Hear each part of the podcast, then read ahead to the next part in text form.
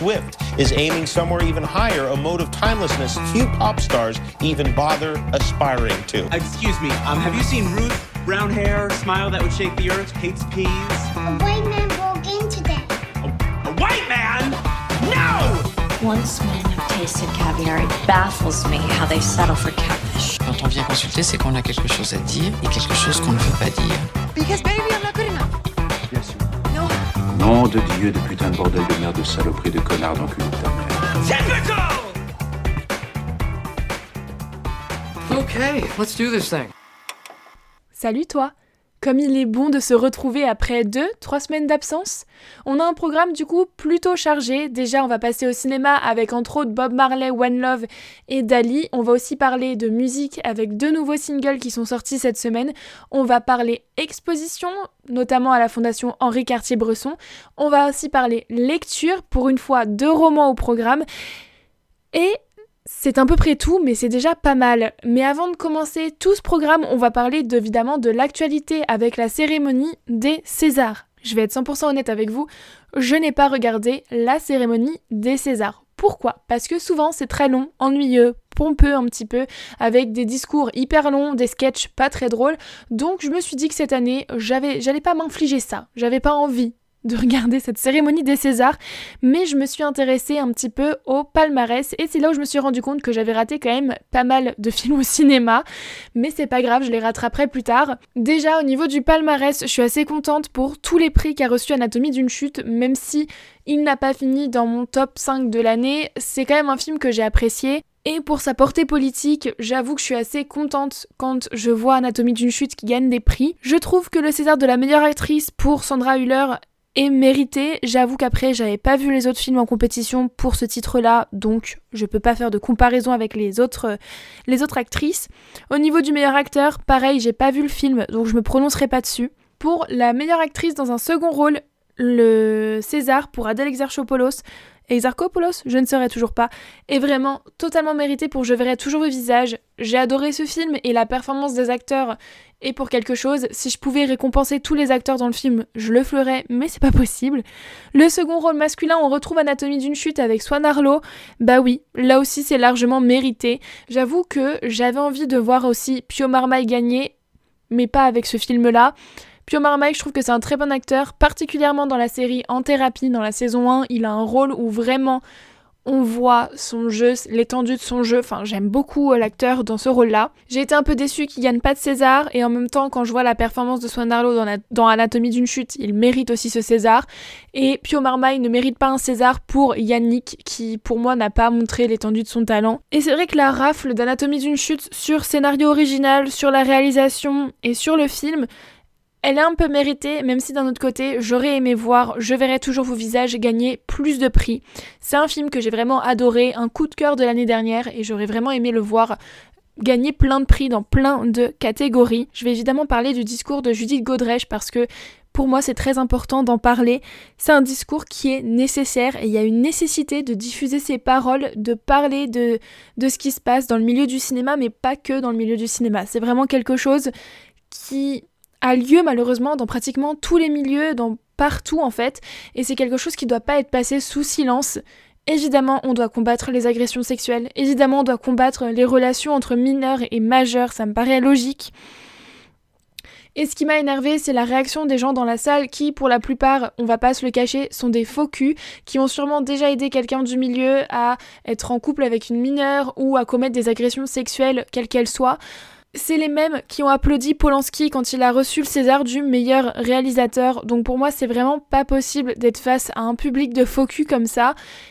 Et bon, si Judith Godrèche a pu faire ce discours en ayant cette réaction de la salle, on sait que c'est aussi grâce à Adèle Haenel qui a lancé le mouvement du MeToo en France, même si après il n'y a pas eu beaucoup de portée et que la portée se déclare seulement maintenant. Donc j'ai aussi une pensée pour Adèle Haenel et oui, Judith Godrèche, ce discours est essentiel, elle avait raison de parler, elle avait du courage de parler parce que ça demande beaucoup de courage. Adèle Haenel aussi, et je pense qu'on doit soutenir toutes les personnes victimes d'agression, peu importe qui est l'agresseur et peu importe dans quel milieu cette agression a eu lieu. C'est à peu près tout ce que j'avais à dire par rapport à la cérémonie des Césars.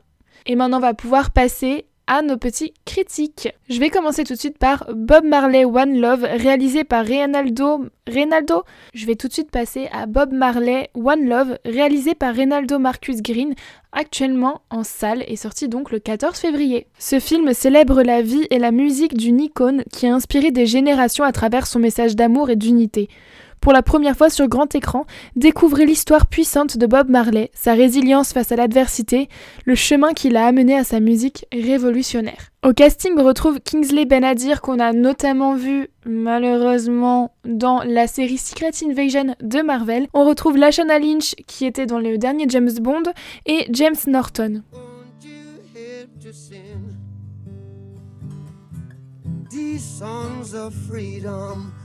Is all I ever have.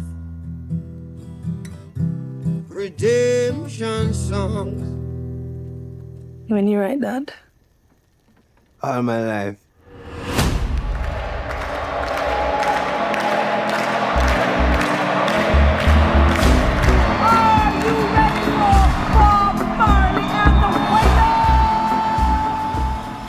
C'est un projet qui est porté par la famille de Bob Marley avec sa femme et deux de ses enfants à la production, ce qui est pas toujours un bon signe quand il y a des personnes euh, de la famille euh, dans un biopic qui produisent justement ce biopic. Si vous ne connaissez rien à la carrière de Bob Marley, vous ressortirez du film confus avec beaucoup de questions. Le film retrace la vie du chanteur de 1976 à 1978 période où l'artiste a déjà une carrière et est déjà établi dans la musique. Donc quand on est comme moi et que, à part ses musiques les plus connues, on ne connaît rien de la carrière de Bob Marley, on arrive totalement perdu dans le film. Le montage accéléré au début du film, ça aide clairement pas à se retrouver dans l'histoire et à rentrer dans la narration. Vraiment, moi j'étais totalement perdue, je comprenais pas ce qui se passait, comment ça se fait que euh, après s'être fait fusiller, il va faire un concert qui a autant d'importance?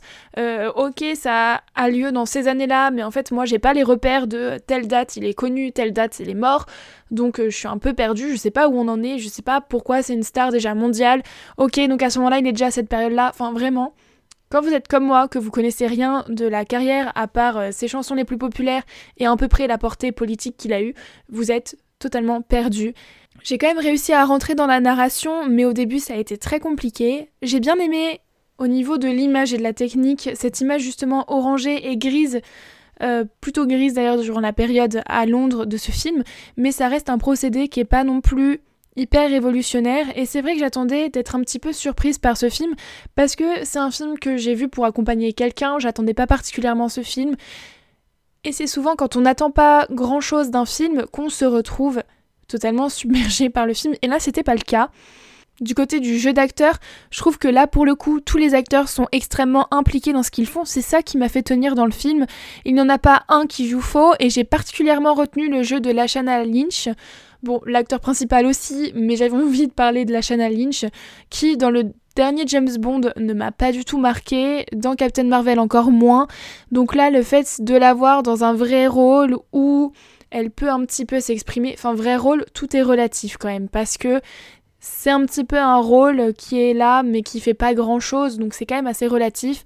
Mais le fait de l'avoir dans ce rôle d'avoir un peu plus de quoi jouer ça m'a fait plaisir. Alors dans le film ce sont les réelles chansons de Bob Marley qui sont utilisées durant les scènes de concert ou même d'enregistrement en studio ça ne m'a absolument pas gêné grâce au merveilleux jeu des acteurs et donc notamment de Kingsley Benadir qui incarne Bob Marley. Je n'avais pas un manque ni l'impression que c'était particulièrement faux, que l'acteur faisait euh, comment ça s'appelle? Que l'acteur faisait du lip sync, ça m'a pas dérangé en fait. D'ailleurs, la seule chanson où il chante, j'ai trouvé que l'acteur avait quand même un timbre de voix qui ressemblait, bon, pas non plus point pour point, c'est pas du tout ce que j'essaye de dire, mais qui ressemblait un petit peu au timbre de voix de Bob Marley, donc du coup, c'est vrai que ça m'a pas dérangé de tout le film d'avoir ces vraies musiques du chanteur. Au niveau de la mise en scène, des décors, costumes et euh, au niveau d'autres aspects techniques, j'ai rien vu qui m'a particulièrement bluffé ou que j'ai retenu, ou je me suis dit à ah, ça, faut que j'en parle dans le podcast. Donc bon, c'est quand même un petit peu mitigé comme retour. Bob Marley One Love, je dirais que c'est un bon biopic pour les fans du chanteur, mais que sur plusieurs aspects comme les parties techniques, scénaristiques, du contrat avec le spectateur, je trouve que ça n'a pas été respecté. Par exemple, moi qui ne connais rien au chanteur et à sa carrière, bah je comprenais pas ce qui se passait au début, et puis quand j'ai commencé à comprendre, bah Le film commence un petit peu à, avoir des petits moments de ralentissement. Bon, il y a aucun moment où j'ai trouvé qu'il y avait des lenteurs, mais voilà. Voilà, j'ai trouvé que le contrat était pas rempli entre ce que le biopic vendait et ce qu'il offrait aux spectateurs. C'est un film moyen qui mérite selon moi d'être vu si on connaît la carrière de Bob Marley puisque la personne que j'ai accompagnée connaissait quand même pas mal la carrière du chanteur et a trouvé ce film génial. Donc je pense que c'était juste un manque de connaissances de mon côté. Je vais donner quand même la moyenne, la note de 5 sur 10. On passe maintenant à un autre film en salle, c'est Dali de Dupieux. Une journaliste française rencontre Salvador Dali à plusieurs reprises pour un projet de documentaire. C'est vraiment le seul résumé disponible sur Allociné, mais c'est le seul résumé dont on a besoin au final. Au niveau du casting, on retrouve Anaïs Demoustier, Gilles Lelouch, Édouard Baird, Jonathan Cohen, Pio Marmaille, Romain Duris et Didier Flamand. Ce film se veut être un hommage à Dali et Dupieux a voulu créer un dialogue entre Dali et l'art cinématographique. Je suis Nous sommes tous sur cette planète absolument fous, totalement fous des Dali, des Dali, des Dali. Plongé dans un monde utopique en dehors de l'espace-temps, vous y rencontrerez un Dali aux multiples visages et âges, un Dali aux expressions maladroites, en proie à des moments de non-jeu avec des acteurs inégaux malheureusement. Je vais, je vais être très simple, très clair. J'ai pas aimé ce film. Ça m'a pas du tout marqué. J'ai pas retenu grand chose de ce film-là.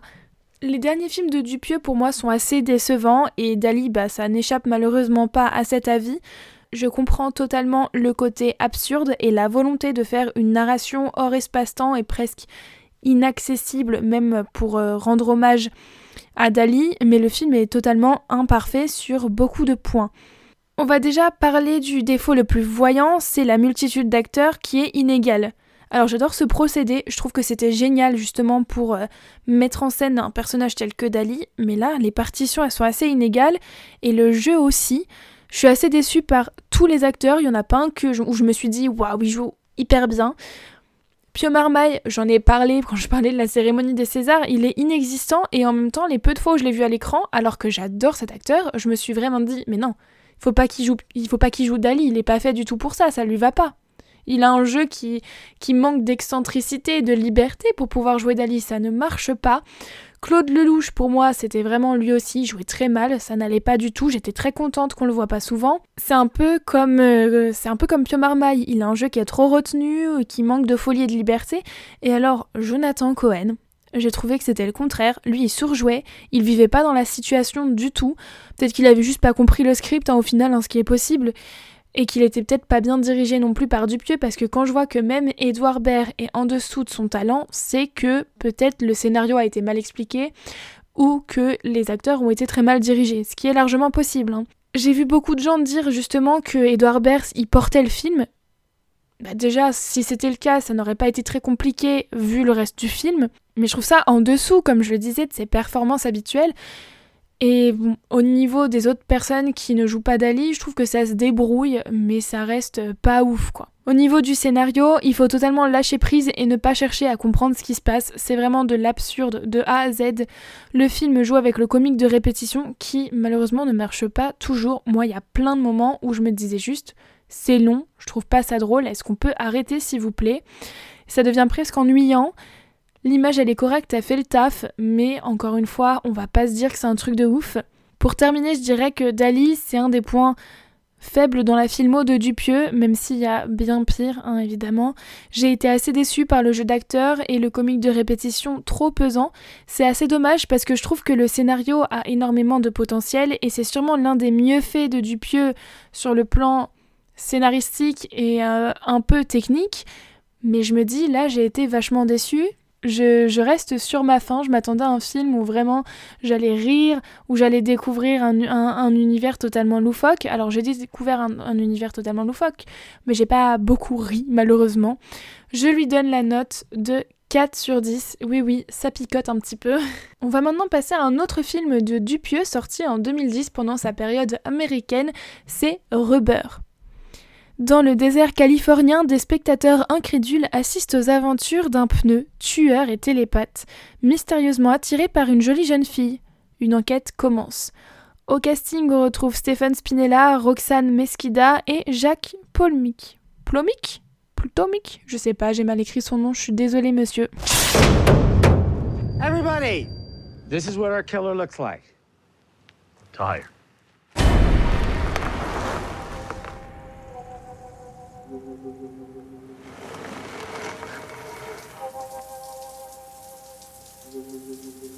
What brand of tire? Probably brandless.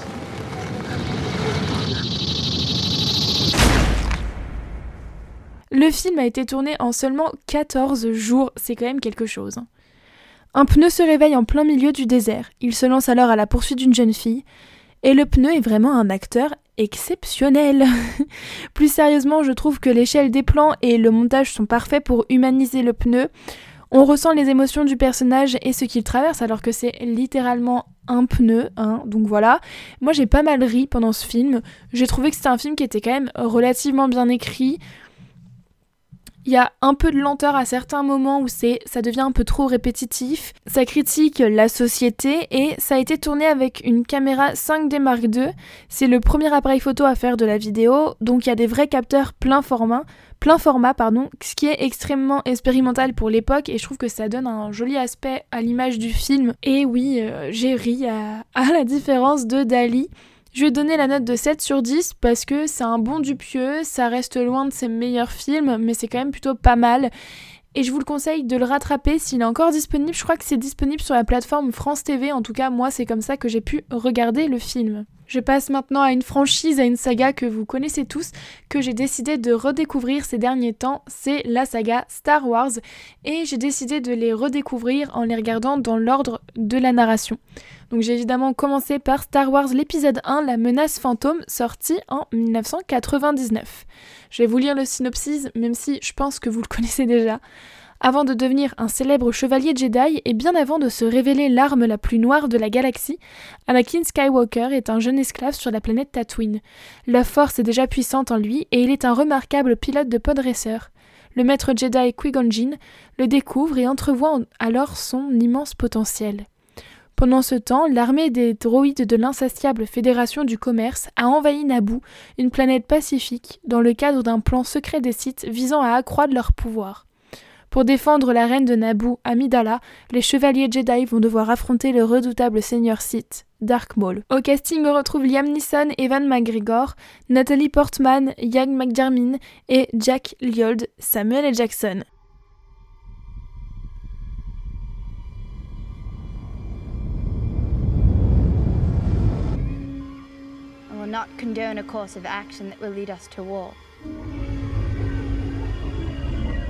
A communications disruption can mean only one thing invasion.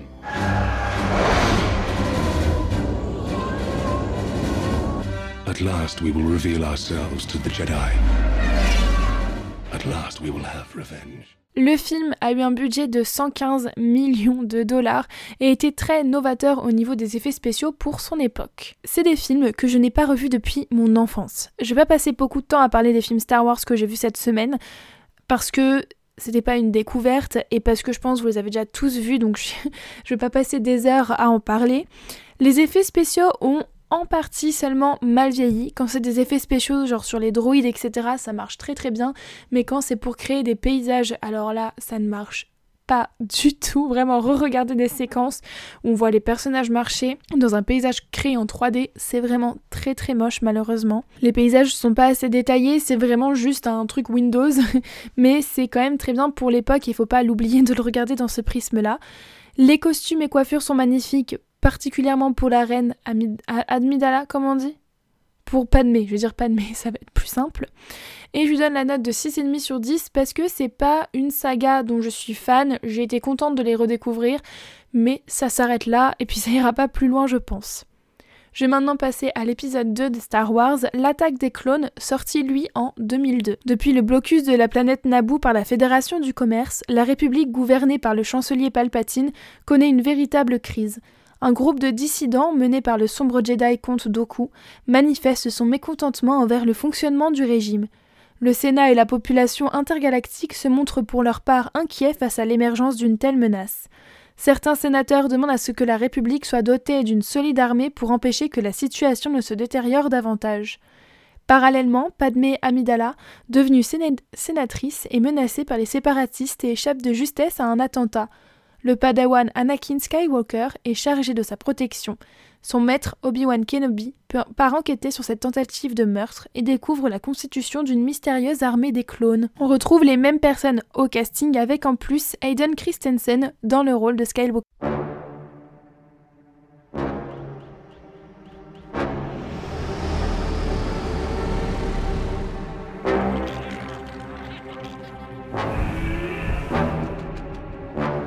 I will not let this republic be split in two. My negotiations will not fail. If they do, there aren't enough Jedi to protect the Republic. We're keepers of the peace, not soldiers. You know I don't like it when you do that. Sorry, Master. Ce film a été tourné entièrement en numérique et a eu un budget de 115 millions de dollars comme le précédent. Alors là, je vais faire un, un, avis vraiment très court parce que je pense, là aussi, vous en avez entendu des milliers de podcasts et de vidéos sur ce film, donc je vais pas m'éterniser. Mais l'histoire d'amour entre Anakin et Padmé est très très mal écrite et tournée. Moi, pendant le film, j'étais vraiment comme ça en mode mais qu'est-ce que je suis en train de regarder? Je pense aussi que les acteurs ont été mal dirigés, donc que c'est un mix de tout ça. Mais les scènes sont vraiment gênantes et desservent totalement le film. C'est moins bien que le premier épisode, largement moins bien. Et je dirais même que c'est totalement gênant comme film. J'ai pas du tout aimé. Je lui ai donné la note de 4 sur 10. Vous reprendriez bien un peu de Justine Trier pour terminer la partie cinéma de ce podcast, n'est-ce pas? J'avais envie de découvrir un petit peu les films de Justine Trier parce que je me suis rendu compte qu'à part Anatomie d'une chute que j'ai vu en salle, je n'ai jamais vu de Justine Trier. Donc je me suis dit, quoi de mieux que de commencer avec un film où il y a dedans Adèle Exarchopoulos, mais aussi Virginie Efira, avec un casting 5 étoiles comme ça, ça donne envie. Et donc j'ai regardé Sibylle, sortie en 2019. Sibylle est une romancière reconvertie en psychanalyste. Rattrapée par le désir d'écrire, elle décide de quitter la plupart de ses patients. Alors qu'elle cherche l'inspiration, Margot, une jeune actrice en détresse, la supplie de la recevoir. En plein tournage, elle est enceinte de l'acteur principal qui est en couple avec la réalisatrice du film. Tandis qu'elle lui expose son dilemme passionnel, Sibylle, fascinée, l'enregistre secrètement. La parole de sa patiente nourrit son roman et la replonge dans le tourbillon de son passé. Quand Margot implore Sibylle de la rejoindre à Stromboli pour la fin du tournage, tout s'accélère à une allure vertigineuse. Au casting, on retrouve Virginie Fira, Adèle Exarchopoulos, Sandra Hüller, Gaspard Ulliel, Laure Calamy, Neil Schneider. On est vraiment sur un casting 5 étoiles. Bonjour, je m'appelle Sybille. J'ai quitté la plupart de mes patients là. Je me sens dans une très très bonne énergie. J'ai surtout envie d'écrire, en fait je suis obsédée par ça. Je crois que j'ai besoin que vous m'aidiez. J'ai arraché la place que j'ai sur ce tournage. Je peux pas risquer de tout perdre, c'est impossible. Je suis enceinte de deux mois, je peux pas le garder. Et le film a été présenté à Cannes en 2019 en compétition officielle. Vous rêvez d'être un peu tranquille et de vous reposer? Plonger dans la vie d'une psychologue qui va enfreindre toutes les règles de ce métier et foutre sa vie en l'air pour écrire un livre. Plus sérieusement, j'ai adoré ce film. Le scénario est finement écrit et permet à chaque personnage d'évoluer, d'avoir un développement concret et j'ai trouvé ça génial que même des petits rôles secondaires soient développés comme par exemple le personnage de Laure Calamy qui joue la sœur de Virginie Efira qui a un petit rôle mais qui en fait grâce à une séquence flashback prend de l'ampleur, je trouve. Tous les parallèles entre la vie des deux jeunes femmes grâce aux flashbacks font avancer l'intrigue et rapprochent les deux personnages. Je trouve que vraiment c'est les flashbacks qui font tenir le film. Sans ça, on comprendrait pas vraiment le parallèle entre les deux jeunes femmes. On a aussi un casting 5 étoiles qui offre des performances mais magnifiques. J'ai vraiment rien d'autre à ajouter à propos de ce casting, mis à part que c'est vrai, Gaspard Ulliel était un peu en dessous, mais je pense que quand on a un casting comme ça, avoir un des acteurs qui est un peu en dessous, euh, au final, il est pas si nul que ça, il est même très bien. La mise en scène est magique, et là, je dirais que le problème quand on a aimé un film, c'est qu'il est très difficile de lui trouver des défauts, et c'est un peu le cas maintenant. Je ne pense pas que le film est un chef-d'œuvre, puisque ce n'est pas le cas. J'ai été transportée par cette œuvre, et même si Sibyl fait des choses pas très morales, le film ne la juge pas. On s'identifie aux deux personnages principales malgré toutes les erreurs qu'elles font toutes les deux parce que les deux sont fautives sur euh, différents sujets et je vous conseille vraiment de regarder ce beau film. Il me semble que je l'ai regardé sur Netflix. Je lui ai donné la note de 7,5 sur 10 parce que il y a des défauts même si j'ai du mal à les voir mais ça reste un film qui m'a transporté et pour lequel vraiment j'étais accrochée du début à la fin. Et bien maintenant que cette partie cinéma est terminée, bah, peut-être qu'on se détendrait un petit peu en écoutant de la musique. Et cette semaine, deux nouveaux singles sont sortis, un de Dua Lipa et un de Selena Gomez. Je vais commencer par celui de Dua Lipa, Training Season's Over. C'est le deuxième single du nouvel album du même nom de la chanteuse. Et euh, je suis toutes les sorties de la chanteuse depuis Future Nostalgia, donc c'est son album juste avant. J'aimais bien Houdini, qui est assez entraînante, mais ça s'arrêtait à là, et je pense que c'est malheureusement une chanson que je vais très vite oublier. Pour Training Season's Over, c'est une chanson pop qui ne sort malheureusement pas du lot, donc on va être un petit peu dans le même cas de figure que Houdini.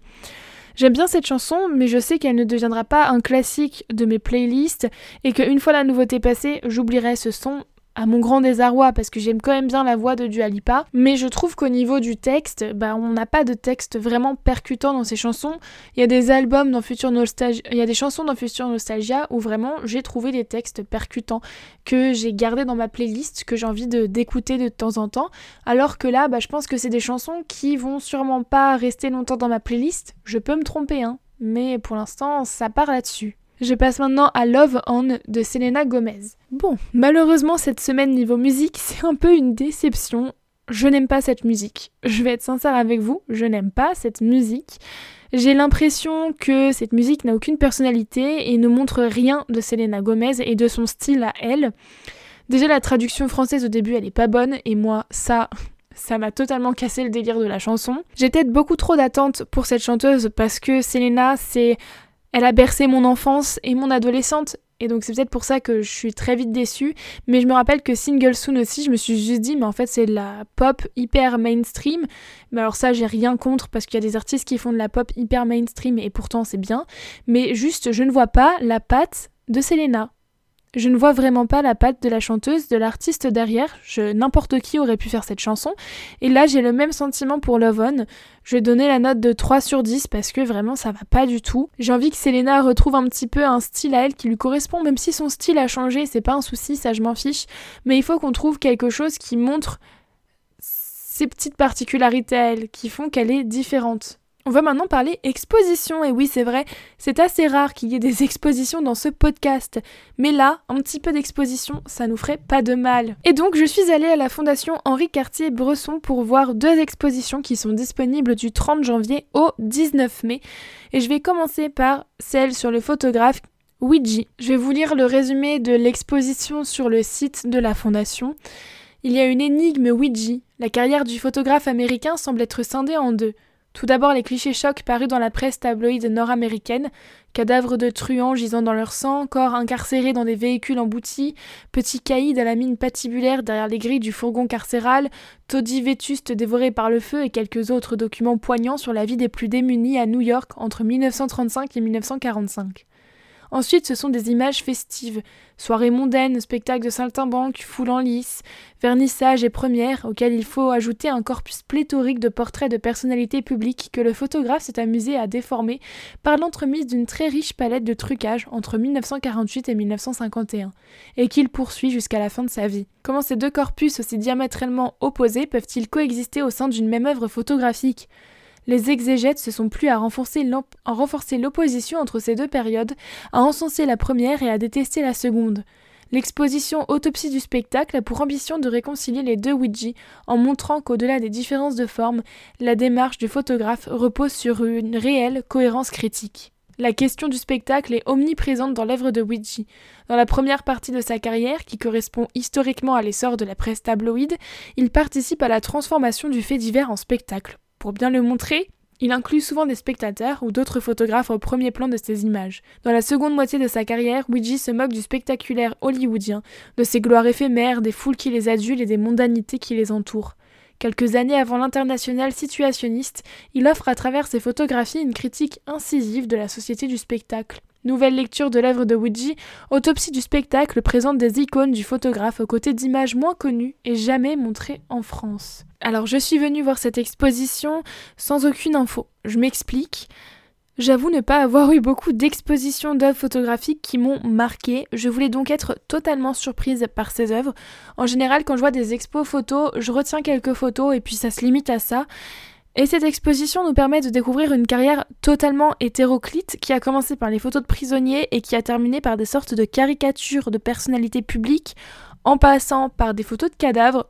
Oui, oui, moi qui n'avais rien lu sur l'exposition, quand j'ai vraiment vu des photos de cadavres, j'étais en mode où suis-je? Les œuvres sont très bien agencées et les petits écriteaux qui nous permettent réellement de connaître les œuvres et leur contexte de création sont vraiment explicites. Moi qui ne connaissais rien de la carrière du photographe, bah, j'en ai appris vraiment beaucoup, même euh, sans m'être renseignée sur le site avant. J'ai été totalement bouleversée, je l'avoue, par certaines œuvres, comme, alors attendez, mon accent anglais, Mrs. Bernice Lithcoot and Son Looking Through Window Shattered by Rock Throwing Out Lums prise en 1943 et d'autres au contraire, ne m'ont rien fait du tout. J'ai eu les photos du cadavre qui m'ont fait un effet qui d'après les écriteaux est ce qui est recherché donc par, euh, par le photographe. J'étais vraiment dégoûtée, j'avais pas envie de voir ça et le photographe en fait il voulait montrer cette notion de spectacle, de, de, de voyeurisme constant. Donc c'est vrai que j'ai retenu certaines photos, c'est quand même une exposition où j'ai l'impression d'en avoir appris beaucoup et qui m'a assez marqué parce que je pense les photographies, les œuvres de ce photographe m'ont marqué, que sa démarche m'a marqué et j'ai beaucoup aimé l'angle par lequel l'exposition traite ses photos. J'ai trouvé ça vraiment très intéressant et je vous conseille d'y aller. J'ai mis la note de 6,5 sur 10. Je passe maintenant à la deuxième exposition de la Fondation Henri Cartier-Bresson et c'est Les aventures de Guillet et Belinda de Alessandra Sanguinetti, là aussi disponible du 30 janvier au 19 mai. Encore une fois, je vais vous lire le résumé disponible sur le site de la Fondation. Alessandra Sanguinetti, née en 1968, grandit et fait ses études en Argentine. En 1999, elle remarque deux enfants singulières, Guillerma Aranciaga et Belinda Stutz. Ces deux femmes, dont elle suit le destin depuis, s'érigent en icône au centre de sa vie et de son œuvre. Avec la campagne argentine en toile de fond, dans un univers essentiellement masculin fait de gauchos et de fermiers, les tableaux documentaires qu'elle crée traversent les stades de la vie et interrogent l'irréversibilité du temps. Avec l'aide de ses deux cousines et en ayant recours à la mise en scène et à des accessoires, Alessandra Sanguinetti fait dialoguer ses photographies et ses modèles dans un ensemble résolument fantasmagorique. Telle Morphée tenant un miroir d'une main et offrant le pouvoir des rêves de l'autre, elle nous transporte paradoxalement dans l'illusion des rêves et dans la représentation de la réalité propre de ces âmes qui n'étaient au commencement que des points dans l'horizon. Avec l'élaboration de ces tableaux oniriques et psychanalytiques, Alessandra Sanguinetti apporte une réponse sensible au questionnement perpétuel de la relation des artistes à leur sujet. Au sein et en dehors de cette série, ces trois femmes, Guillerma, Belinda et Alexandra, forment en définitive une autre famille. The Adventures of Guillet and Belinda mérite une mise à jour constante. Cette série exposée aux rencontres de la photographie d'Arles en 2006, puis au bal à Paris en 2011, est présentée du 30 janvier au 19 mai 2024 à la Fondation Henri Cartier-Bresson dans un ensemble augmenté et actualisé de de 52 photographies et de 3 films. Ce projet est riche de ce qu'il est et de ce qu'il sera hier, aujourd'hui et demain. Pour le coup, cette exposition m'a vraiment touchée de A à Z. On voit ces deux enfants évoluer à travers les photographies, devenir adultes et rester amis au fil des années parce qu'elles ont beau être cousines, elles auraient pu très bien ne pas s'entendre du tout. Et même en n'ayant que des photos, on s'attache à ces femmes. Moi par exemple, j'ai été émue quand j'ai vu la photo de l'une des deux enceinte. Je me suis vraiment dit mais c'est pas possible, il y a deux secondes elle avait 6 ans.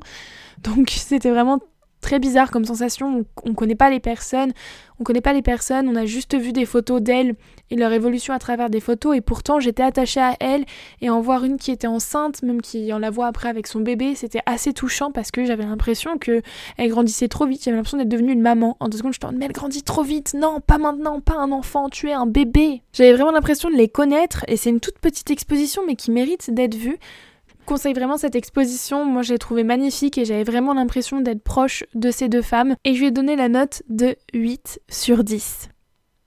On va passer maintenant à la lecture. Et oui, c'est un très long épisode de podcast cette semaine, puisqu'on rattrape trois semaines au final d'objets culturels. Et cette semaine, il y a des romans. Oui, oui, des romans et pas des pièces de théâtre. Je crois que vous êtes choqués autant que moi. Et je vais commencer par Personne ne me verra pleurer de Christina Rivera Gaza, sorti en 2013. Le cliché date du 26 juillet 1920. Ce jour-là, derrière les murs de l'asile La Castañeda de Mexico, le photographe Joaquin Buitrago, riche héritier morphinomane et ému par son étrange modèle. Mathilda Burgos. Un visage, un regard et ses mots. Comment devient-on photographe de fou? Il se souvient. C'est elle, celle qu'il avait photographiée douze ans plus tôt alors qu'il effectuait un travail sur les maisons closes de Mexico, capitale en pleine mutation. Comme hypnotisé, il se met en quête du passé de la fascinante aliénée, ce qui le renvoie à sa propre histoire. Il doit y avoir autre chose dans le silence de sa vie. Il s'en approche de plus en plus. Il est convaincu. Il peut le sentir dans l'air et dans les douces voix de la morphine. Cette fois, il n'a pas peur de mourir. C'est sans importance. Cette fois, il ne la laissera pas partir. J'ai été mitigée par rapport à ce livre. J'ai été attirée par une enquête qui avait permis de découvrir la vie d'une femme, qui aurait permis plutôt de découvrir la vie d'une femme au destin brisé, et au final, on se retrouve dans un livre qui retrace la vie de différents personnages mais à travers leurs différentes histoires d'amour. C'est vraiment pas ce pourquoi j'ai emprunté ce livre à la médiathèque. Il y a très peu d'enquêtes en fait, c'est juste des gens qui se racontent leur vie. Et donc je suis un petit peu euh, déçue. Moi je m'attendais à un homme qui allait fouiller dans le passé, qui allait essayer de trouver des indices, de contacter des membres de sa famille, de retrouver cette famille, de retrouver des lieux où elle aurait travaillé, habité. Et en fait c'est pas du tout le cas.